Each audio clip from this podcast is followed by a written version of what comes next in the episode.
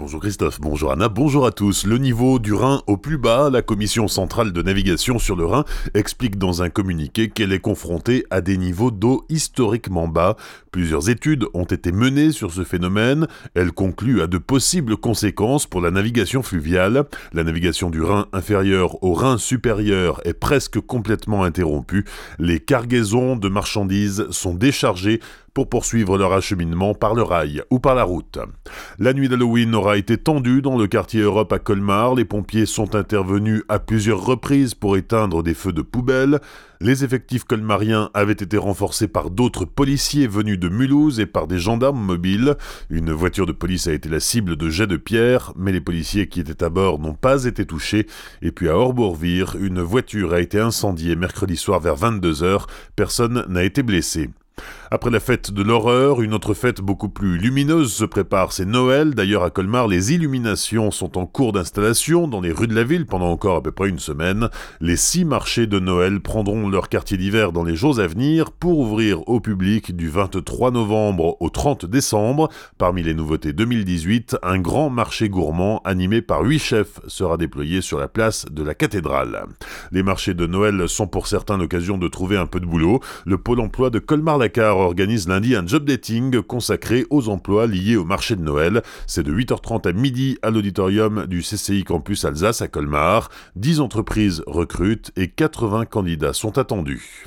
Si vous êtes en recherche d'un emploi, vous pouvez préparer vos CV. L'inauguration de l'extension du centre commercial Shopping approche et les enseignes recrutent. 50 postes sont à pourvoir au total dans 9 enseignes Cléor, Cripit, Levis, Mouimucho, Oliver Weber, Orange, Poulaillon, Sephora et SIP. Un speed dating est organisé mercredi de 13h à 17h à la salle des fêtes de Houssen.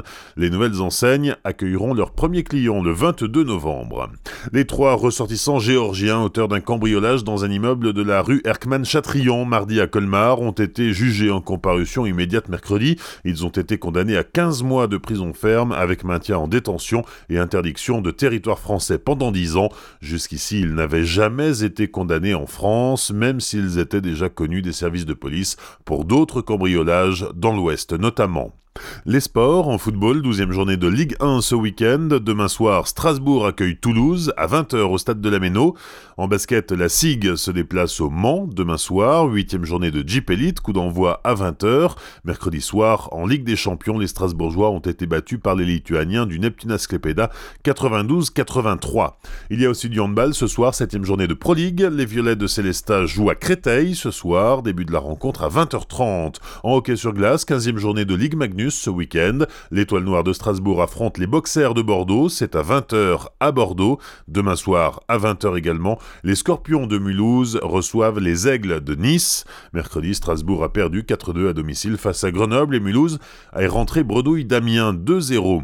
Sébastien Loeb participera au 41e Dakar. La course aura lieu du 6 au 17 janvier prochain au Pérou. Le pilote alsacien prendra le départ au volant d'une Peugeot privée aux couleurs de la marque Red Bull. Bonne matinée et bon week-end avec Azure FM, voici la météo.